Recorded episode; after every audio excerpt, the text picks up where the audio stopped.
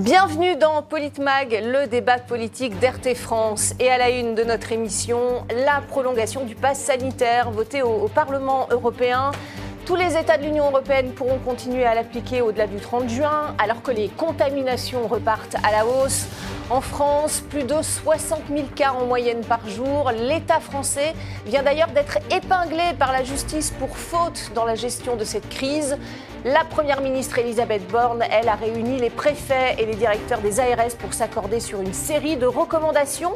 Pas d'obligation à ce stade, c'est en tout cas ce qu'a déclaré la ministre de la Santé, Brigitte Bourguignon, qui est censée avoir démissionné pour avoir perdu les élections législatives. Écoutez-la. On a vécu deux ans euh, d'enfermement. Euh, L'idée, c'est de ne pas revenir à des mesures plus contraignantes pour l'instant, mais nous surveillons évidemment chaque jour cette situation pour reprendre d'autres mesures s'il fallait et s'il en, était besoin. Pour l'instant, en tout cas, on en est là.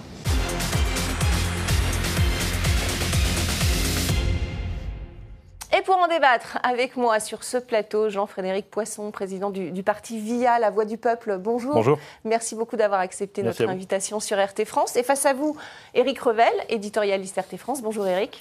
Madame, monsieur. Bienvenue à vous, à vous deux.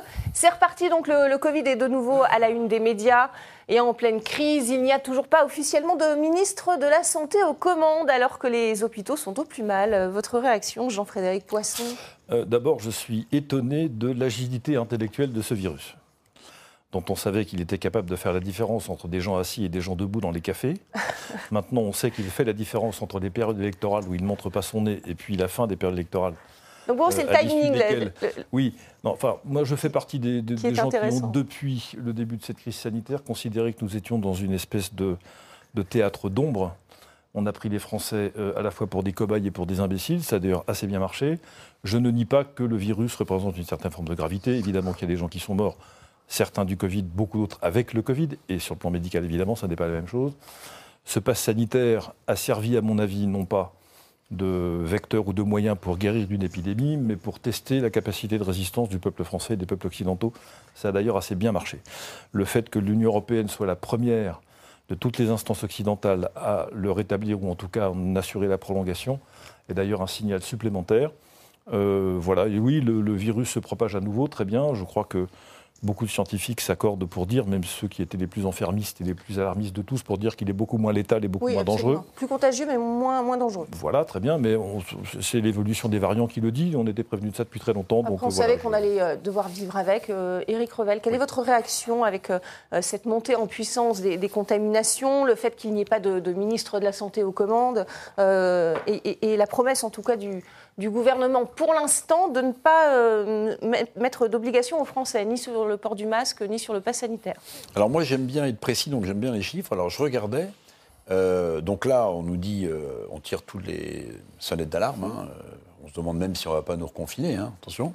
Bon, je sais pas si le peuple français supporterait, mais, mais je regardais les chiffres. En avril, avant les élections, premier tour d'élection présidentielle, on a 130 000, 140 000 Oui, cas. ça montait déjà, Voilà. effectivement. Et là, on est plutôt à 70 000 en moyenne. voyez Par jour. Et donc, Avec et un donc, pic, avant euh, les le 28 élections, à- le à virus, 150 000, donc, hein. Même mutant, muté, enfin, on ne sait plus où on en est. hein. On doit être au 75 millième variant du truc, on ne comprend plus rien. Bon, il y avait plus BA4, de contamination, BA5. mais c'était moins grave. Et là, donc. euh, alors, c'est la logique des choses. Les variants, alors, de toute oui, façon, oui, il y en oui, aura toujours. Bien sûr, hein. bien sûr. Non, mais moi, la question que je me pose, vous voyez, euh, c'est qu'on a vraiment beaucoup de problèmes sociaux dans ce pays. Il ne faut pas se masquer, problème de pouvoir d'achat. Euh, vous, avez- vous voyez bien ce qui risque de se passer, c'est que si vous avez une Assemblée nationale qui n'est pas maîtrisée, puisqu'il n'y a pas de majorité absolue, et que vous avez un peuple que vous retrouvez dans la rue, ça fait beaucoup de vecteurs pour le pouvoir en place qui peuvent être inquiétants. Donc peut-être, peut-être que euh, le rétablissement des masques, le rétablissement du pass sanitaire, c'est un peu aussi pour dire aux gens, restez chez vous, parce que l'épidémie euh, redémarre, et bien si vous restez chez vous, par définition, vous n'êtes pas dans la rue. C'est c'est pas ce que dit le, le gouvernement aujourd'hui. hein. Pour Ah bah non. l'instant, Ah bah non. l'instant, pour Ah l'instant, non. on n'est pas là. hein. Alors, sur Brigitte Bourguignon, non, non, il y a un ministre aux commandes, c'est bien ça le problème. Il y a un ministre aux commandes. Euh, Emmanuel Macron avait expliqué doctement que. Mais qui est aux commandes? C'est Elisabeth Borne qui gère les non, affaires non, c'est elle. Mais, attendez, je, je- je vais, je vais même donner. Enfin, je ne sais pas si on en a parlé, une petite Mais jusqu'à anecdote. quand, alors? J'ai regardé, c'était vendredi dernier, le journal officiel. Vous voyez, on était post-second tour de législative. Mhm. Donc, Madame Bourguignon, battue. Euh, bon, eh bien, si vous regardez le journal officiel de vendredi dernier, vous verrez qu'elle procède à trois nouvelles nominations dans son cabinet. Absolument. Hein voyez. Donc, vous avez une, mi- une- une- une- une ex-future ministre de la Santé, mais qui continue de passer au JO. Euh, des recrutements de conseillers. C'est C'est formidable. plutôt une future ex-ministre. Une future ex, ex-future. pardon. Oui, oui. Mais C'est for- c'est quand même formellement, il est encore en poste. Oui, oui. oui non, mais on peut très Euh, bien, on étant- peut très bien démissionner des est ministres sans faire de remaniement. Ah oui, bien sûr. Enfin, si techniquement, ça devient un remaniement puisqu'on change un ministre. Donc, Oui, euh, enfin, je veux dire, pas un remaniement Pas d'ampleur. un grand, voilà. c'est Voilà. ça. Mais Enfin, en tout cas, est- c'est un moment critique. Il faut, il quelqu'un de stable, en tout cas, devrait- pour, euh, pour, Oui, euh, voilà. pour gérer la situation, ne serait-ce que euh, la situation des, des hôpitaux, où je le rappelle, aujourd'hui, il y a la fameuse. Les conclusions de la mission Flash qui est euh, présentée euh, à, à Madame Borne. Euh, les hôpitaux qui redoutent évidemment une saturation. Une mission Flash, ça vous paraît euh, efficace pour traiter le, le problème des hôpitaux qui, qui sont déjà Bah, dans moi, un, je- je- en saturation? J'étais extrêmement sceptique dans le quinquennat de M. Hollande euh, par euh, les pactes et les chocs. On a entendu je ne sais pas combien de pactes et je ne sais pas combien de chocs. On n'a rien senti d'ailleurs, ni rien vu venir, jamais. Et là, on entend beaucoup de grands débats, de grenelles de trucs, de conférences citoyennes, de missions, je ne sais pas quoi. Et jusqu'ici, il n'en est pas sorti grand-chose en réalité. Ma grande interrogation, elle porte là-dessus, c'est-à-dire sur cette succession de déclarations, de missions. Alors, il y a le Grenelle de la santé, paraît-il. Il Mm. paraît que c'était formidable. Enfin, le gouvernement nous a dit que c'était formidable. Tout était réglé. Puis, alors, à peine Le- deux le ans après, ou un an et demi après, ou le Ségur de la santé, Mm. pardon, euh, on nous expliquait cette mission flash comme si les problèmes qui sont identifiés maintenant n'avaient pas été il y a un an et demi. Mais alors, à quoi a servi le Ségur de la santé? Enfin, Mm. ça pose la question de la méthode de gouvernance. Et j'obs- j'observe d'ailleurs, j'ai vu ça dans des notes qui circulent, y compris d'ailleurs sur les réseaux sociaux, que dans beaucoup d'hôpitaux, on ferme des lits.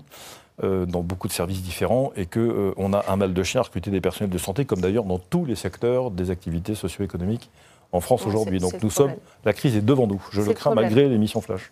Même si les- pour l'instant les hôpitaux ne sont pas saturés euh, à, cause de- à cause du Covid, il n'y a pas de, de personnes dans- en état critique. En tout cas, euh, c'est concomitant à des, à des maladies s'ils le sont aujourd'hui. Oui, avec la nouvelle vague, oui. Absolument. Donc euh, pas de quoi Non mais pardon, la, la- la mission Flash, euh, ça fait un peu, euh, vous voyez, euh, jeu à gratter de la française des jeux politiques, vous voyez C'est-à-dire qu'on invente des termes, on invente des jeux à gratter. Le problème, c'est que ça rapporte de moins en moins, parce que, et d'abord, c'est pas un jeu, mais surtout, euh, pardon, mais savoir que les urgences sont engorgées, savoir quand vous, êtes passé de 15 000 personnels soignants que vous avez virés parce qu'ils n'étaient pas vaccinés, Et- savoir que l'hôpital souffre euh, structurellement euh, d'une suradministration et de moins de gens qui sont sur le terrain, mais euh, Ça fait plus de 5 ans qu'on le sait. hein. Donnez-moi le budget, je vous fais la mission flash, hein, je vous le dis tout de suite. On va peut-être vous solliciter ailleurs. On fera tous les deux, monsieur si ça vous voulez bien.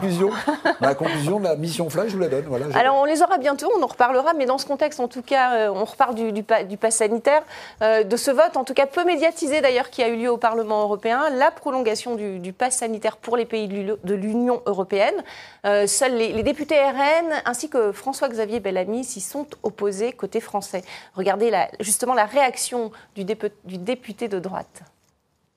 Le Parlement européen prolonge d'un an le pass sanitaire que les États pourront réactiver à volonté. Nos démocraties s'accoutument si vite à transgresser leurs propres principes, même quand rien ne le justifie. L'état d'urgence devient la norme et la liberté l'exception.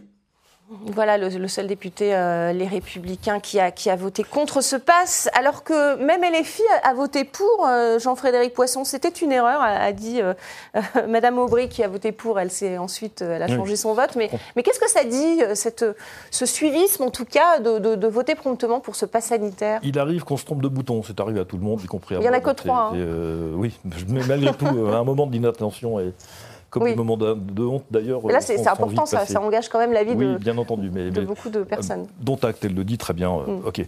Euh, moi, ce qui m'interroge davantage, c'est cette autorité que s'arroge le Parlement européen de décider de quelque chose qui ne relève pas de sa compétence. Et si j'avais été député européen français, j'aurais refusé de participer à ce vote au motif que, euh, que je sache, il n'entre pas dans les compétences de l'Union européenne de déterminer le régime des libertés publiques dans un des pays membres de l'Union. Ça n'est pas de son ressort. Euh, donc il y a là une espèce, euh, encore une fois, de, faux, faux semblants, de, fausse unanimité, de faux poids politique qu'on veut donner euh, à une décision dont on fait une décision continentale, comme pour s'abriter d'une certaine manière sous un parapluie européen, alors que chaque gouvernement devrait, en toute hypothèse, prendre ses responsabilités. Il y a des textes en France qui régissent le pass sanitaire, il y a un état d'urgence sanitaire, potentiellement, il arrive d'ailleurs à terme. Et là, de ce que je comprends, bientôt. les États pourront choisir ou non de l'appliquer. hein. Non, mais ils le peuvent déjà, puisqu'ils l'ont Oui, fait. bien sûr. Donc que, que veut dire ce vote? Réponse rien. C'est un vote symbolique, comme beaucoup Parce de qu'il choses. prenait d'ailleurs, fin qui- euh, le 30 juin, c'est pour ça. Ben, il prend fin, oui, j'entends bien, mais il prend fin où? En France. Mais qui doit gérer le pass sanitaire en France? Réponse, c'est le Parlement et le gouvernement français. L'Union européenne n'a rien à voir avec ça. Ou alors, ou alors, on aurait transféré de manière subreptice et sans prévenir personne la compétence santé publique de la France vers l'Union. Ça, c'est le sujet. Ah, Mais voilà. ça, c'est la Alors, question. est-ce- c'est le Ça, cas c'est le sujet. Parce Voilà. qu'on a découvert au moment de la première crise de la Covid-19, vous semblez, en 2020, Mhm.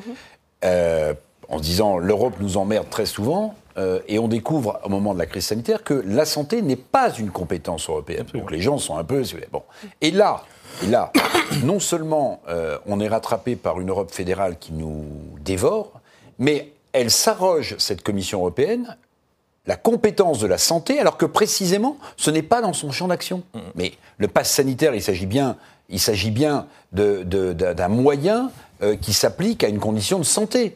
Or, on découvre en Et de- 2020 et de qu'elle n'a pas la compétence de la santé, aux grand dames de certains d'ailleurs, parce que peut-être qu'on aurait pu avoir des masques plus vite, j'en sais rien. Ça, on va- Mais on là, s'arroge un droit que visiblement elle n'a pas. Alors je ne vais pas croire ce que dit M. Poisson, pardonnez-moi, mais si, si euh, entre-temps, sans nous le dire, maintenant l'Europe a également une compétence de santé, il faut nous le dire, parce que là, si vous voulez, les commandes groupées de vaccins ou de médicaments, il faut la regarder les contrats d'assez près. voyez Parce que là, ce ne sera plus à l'échelle d'un pays, mais à l'échelle de 300 millions de personnes, ça peut, ça peut déraper. voyez mais alors, la compétence de la santé, elle est européenne ou pas Si elle ne l'est pas, le pass sanitaire, même pour un vote symbolique, il n'a pas lieu d'être. Mais le fait d'avoir commandé des vaccins euh, au niveau de, de l'Union européenne, euh, Et ça, Chaman, c'est un acte. On a le droit de c'est réaliser. commercial pour vous? Bah Oui, enfin c'est commercial. Un- en tout cas, c'est un acte d'achat. Et c'est vrai même dans les collectivités. Vous avez le droit de décider, par simple délibération de la collectivité, de faire un groupement d'achat avec la collectivité d'à côté pour acheter, je ne sais pas, du papier, euh, des services, quels qu'ils soient. Mais là, il s'agit des régimes de droit. Vous évoquiez la circulation des personnes d'un État à un autre. Pardon, c'est régi par les traités de libre circulation, depuis le traité de Rome jusqu'à tous les traités qui se succédaient depuis euh, 70 ans maintenant, ou 60 ans. Donc, euh, non, ça n'est pas le même régime. Euh, ici, le pass sanitaire, c'est une question de liberté publique. Ça n'est pas, euh, d'abord, et ensuite, c'est une liberté publique qui s'applique, comme disait M. Revel, à une question qui touche à la santé. Dans aucun des deux cas, nous ne sommes dans le cadre d'une compétence européenne, donc le Parlement n'a même pas à se prononcer sur un sujet pareil. Vous vous souvenez de la prolongation du, du pass sanitaire à l'Assemblée nationale Il était passé à une voix près, regardez. Votant 150, exprimé 147, majorité 64, 74, pour 74, contre 73.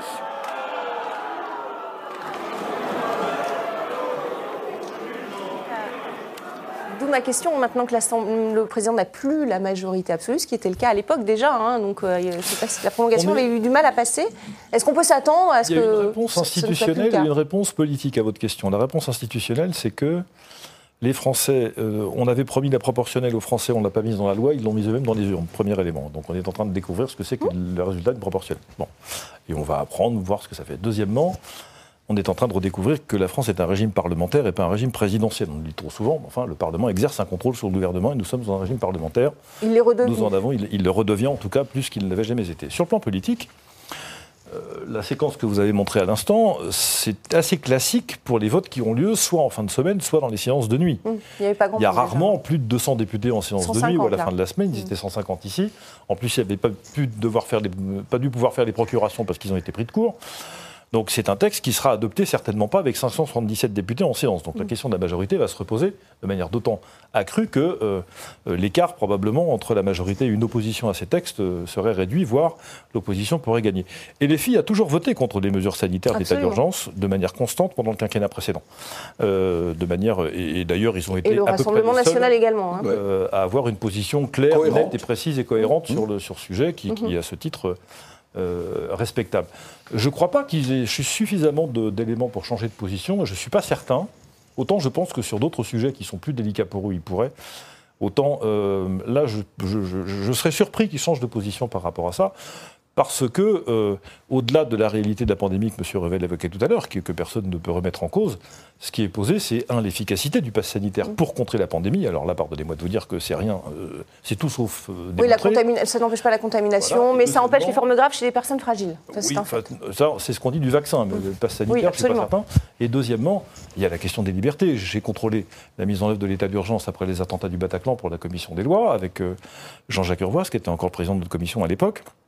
Euh, et je me souviens, j'avais voté la première prolongation après le décret du président de la République de novembre. Euh, et en février, après les trois premiers mois, on a constaté, la commission des lois a constaté que le maintien de l'état d'urgence ne servait plus à rien, parce que ses effets euh, avaient, euh, avaient, été produits. Donc, euh, je oui, il servait à des choses qu'on ignorait. Ou alors, oui, à réduire les libertés, c'est tout. Mm. Et à nous mettre dans un état d'exception de manière constante, ce qui est un des dangers de cet état d'urgence sanitaire de la même façon. Éric Revel, l'État français vient d'être épinglé par, par la justice. L'État a commis une faute en, en, ne maintenant pas un stock suffisant de masques chirurgicaux avant l'épidémie, mais plus grave, en laissant, en laissant penser que ne pas mettre le masque, que ne pas porter de masque était, mm. était une bonne chose. Donc le masque était inutile, regardez. Euh, L'État a commis une faute en s'abstenant de constituer un stock suffisant, insuffisant de masques et euh, en permettant de, lutter contre la pandémie liée à un agent respiratoire. Voilà la, conclusion de, euh, du tribunal administratif de Paris. Et après, des milliers de personnes en, sont mortes, non Le, fait de, ne ah pas bah, avoir mis de masque, quelles conséquences D'abord, c'est l'état d'un pays dont on s'aperçoit qu'il est extrêmement dégradé, parce que l'affaire des masques, pour moi, au-delà du fait qu'on n'a pas de stock de masques et que tout à chacun, si vous vous souvenez bien, se débrouille comme il peut. Mmh. Moi, je m'étais fait un truc dans un t-shirt euh, parce qu'on ne savait pas, donc je me suis mmh. fait un masque. Bon. Donc les gens ont découvert à ce moment-là que, en fait, euh, la quatrième, cinquième ou sixième puissance économique du monde était totalement désindustrialisée qu'on n'était plus en capacité ou qu'on avait délégué la fabrication de moyens aussi, d'éléments aussi importants, des principes actifs mm. des vaccins en Inde, en Chine, des masques, etc. Donc on n'avait plus de stock de masques. Mais là, il y a une décision de justice là, Bien sûr. Hein. Donc il va falloir qu'elle aille, à mon avis, qu'elle aille jusqu'au bout, qu'on identifie euh, quand même euh, les responsables. Et puis euh, sur l'affaire du masque qui ne servait à rien, bah, il y a quand même quelqu'un qui doit, même si elle cette personne n'est plus en politique, peut-être répondre de ses déclarations. C'est l'ancienne porte-parole d'Emmanuel Macron, Madame Sibeth Ndiaye qui avait expliqué que, en fait, ça ne servait à rien parce qu'on n'en avait pas, mais ça on ne savait pas, que ça ne servait à rien et que surtout les Français, en gros, n'étaient pas capables de le mettre correctement. Voyez Donc, en fait, ces gens. Euh, vous voyez, c'est un peu comme dans les attentats, euh, à comparaison n'est pas raison, mais c'est un peu comme dans les attentats du, du, Bataclan. On fait le procès des terroristes islamistes, mais il y a aussi des responsabilités politiques à ce moment-là. Euh, du, du, président Hollande, euh, du ministre de l'Intérieur du moment. Euh, vous voyez, il faut qu'il nous explique pourquoi on a réagi, mal réagi. Bon, deux procès différents. Ben là, c'est la même chose. Il y a le volet euh, économique, il y a ce que les Français ont appris euh, de leur pays, de l'état de leur pays au moment de cette pandémie, et puis il y a des responsabilités politiques. Là, ça me semble assez clair, assez net. C'est votre avis? Il faut, il faut des, responsables Intégralement ça. Deux compléments, si M. Revel me le permet. Le premier, c'est que euh, non seulement l'État est responsable de ne pas avoir alimenté les stocks, mais d'avoir détruit des stocks existants premièrement. Et, Jérôme Salomon a été mis en cause. Hein. Jérôme Salomon, le directeur de la santé publique, a été mis en cause. Et, deuxièmement, de n'avoir pas laissé le soin aux usines françaises qui étaient prêtes à le faire. Euh, de fabriquer ces masques, puisque vous vous souvenez qu'il y avait, je crois que c'était en Bretagne ou dans l'Est de la France, une usine qui était prête à prendre quelque chose comme ça, à prendre le relais pour moi. Donc c'est doublement coupable. Et deuxième, deuxième élément, je partage absolument cette idée que euh, l'État, c'est à tout le monde et personne. Euh, L'État, c'est nous. C'est pas, il y a plus, depuis autant de Louis XIV, l'État, c'est moi, a été identifié de manière unipersonnelle. Ça n'est plus le cas. Derrière l'État, il y a des décisions qui sont prises. Elles ne sont pas prises par personne. Elles sont prises par des individus qui doivent. Le fait d'avoir euh, réécrit un rapport, Jérôme Salomon, qui est directeur de la santé ah mais ça, euh, oui, ça, ça s'appelle un faux. Il est toujours en poste. On l'a vu d'ailleurs oui, c'est, lors de la réunion. Le fait de, le fait de mentir sous serment devant une commission d'enquête est passible des tribunaux pénaux. J'ai présidé une commission d'enquête à l'Assemblée, je peux vous en parler. Euh, le fait de produire des faux en écriture, euh, en écriture publique, ça aussi c'est passible du tribunal pénal. Cet homme aurait dû être relevé de ses fonctions dans la minute. Et pourquoi ce n'est pas le cas alors ah, Parce que la Macronie fonctionne euh, sous la forme de copinage et de et une forme de népotisme généralisé, donc elle protège les siens, quoi qu'il en coûte, là aussi. Alors le débat est évidemment dense, on va s'arrêter là aujourd'hui, on va passer au coup de cœur, coup de gueule de Politmag.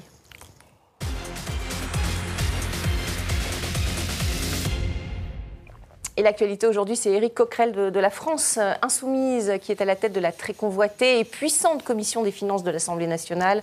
Il n'y aura pas de chasse aux sorcières, a-t-il promis Regardez.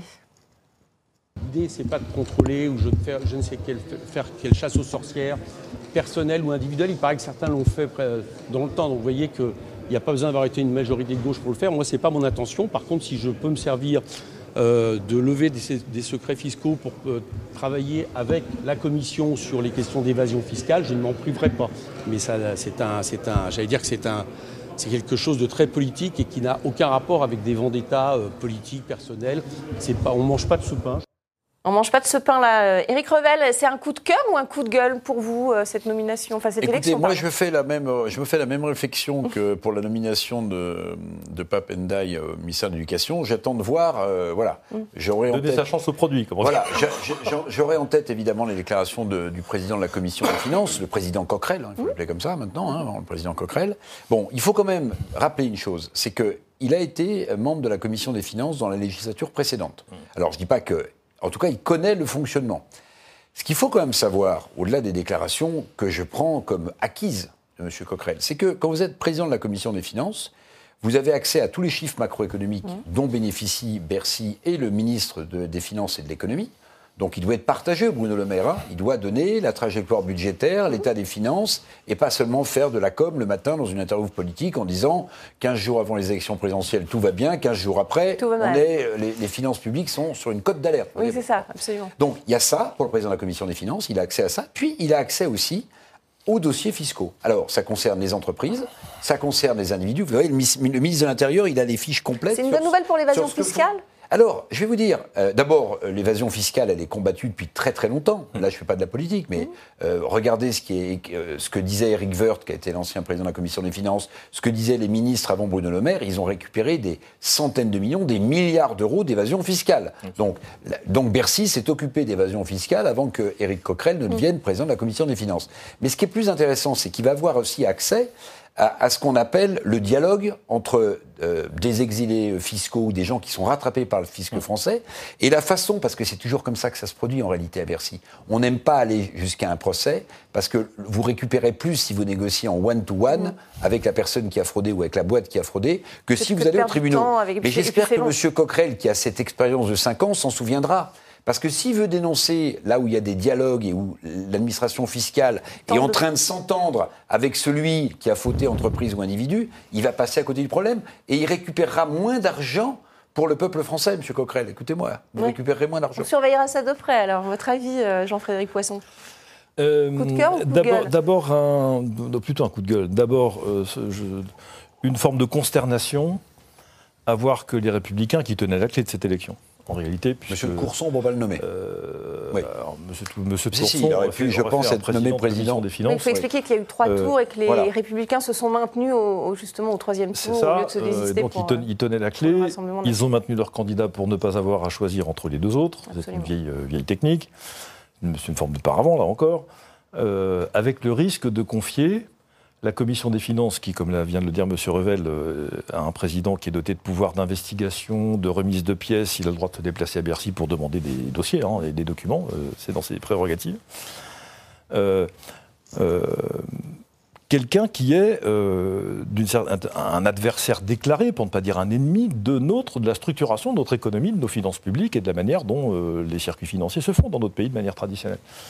Euh, donc le, calcul des républicains ici, qui sont restés dans leur, euh, vieux mantra, euh, tout sauf l'extrême droite, n'a toujours, ces républicains n'ont pas compris qu'il y a beaucoup plus de danger sans doute à confier un tel outil à un, qui est, en plus, M. Coquerel est un dur quand même de la France insoumise. Alors il n'y en a pas beaucoup de, en doux, mais lui, il est quand même dans la, partie un peu raide de cette formation politique, représente pour les institutions, je pense, bien plus de danger sur le plan politique et de notre mode de vie normal euh, que euh, n'importe quel représentant du Rassemblement national. Mais cette espèce d'idée que le Rassemblement national d'aujourd'hui est plus dangereux que la France insoumise, politiquement, me paraît relever ad- d'un aveuglement idéologique et politique euh, absolument Alors, je vois quand même un avantage en écoutant M. Poisson à la nomination d'Éric Coquerel. Vous voyez, on est- J'en vois un.